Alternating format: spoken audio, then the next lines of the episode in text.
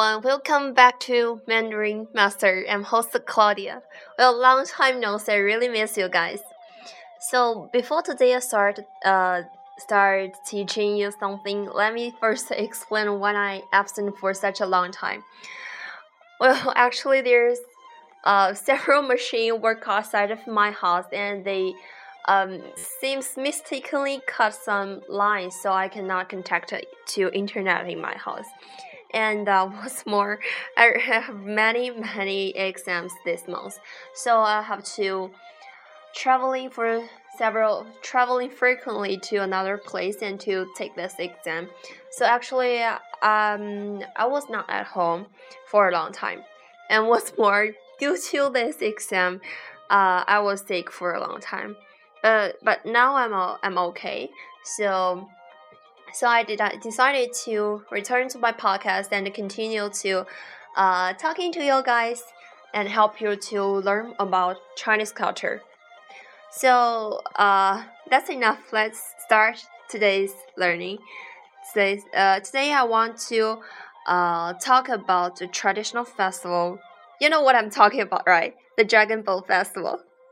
Um, so hopefully you guys have already know some basic information about this festival. So today let me further explain it.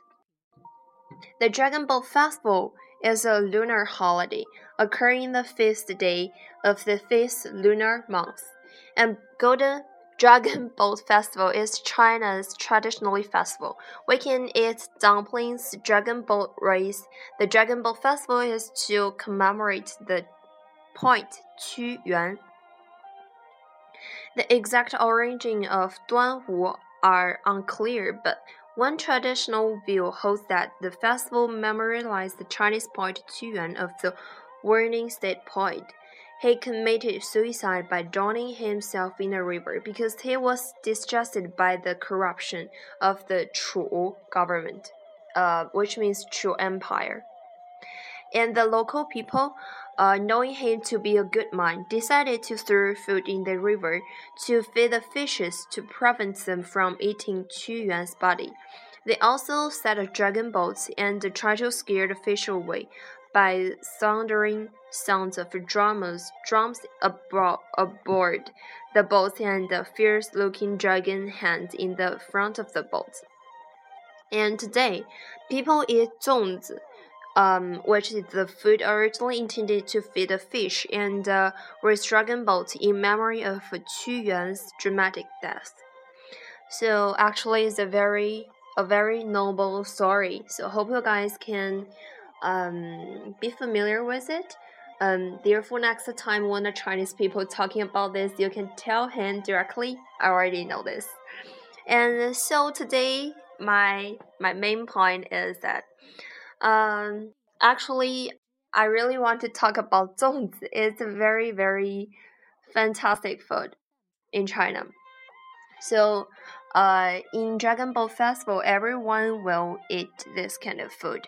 Uh, zongzi is a pyramid-shaped dumpling made of glutinous rice wrapped in bamboo leaves.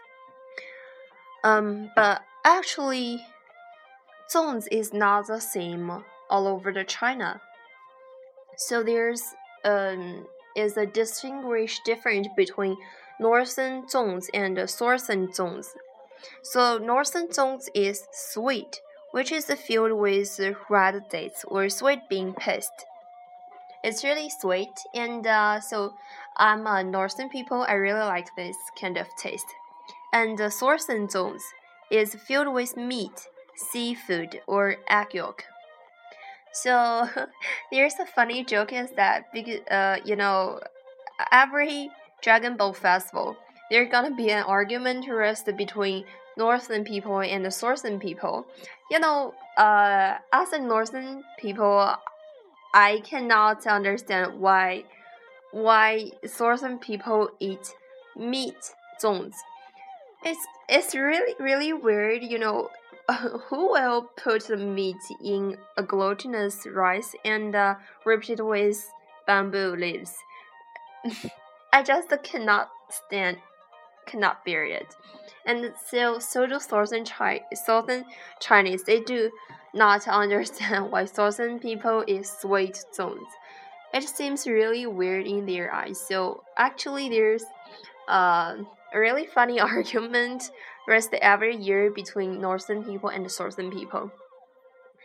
Uh, so I highly suggest you to taste these two kind of zones separately and uh, choose a favorite one. Um, therefore, you know which kind of person you belong to, either southern people or northern people.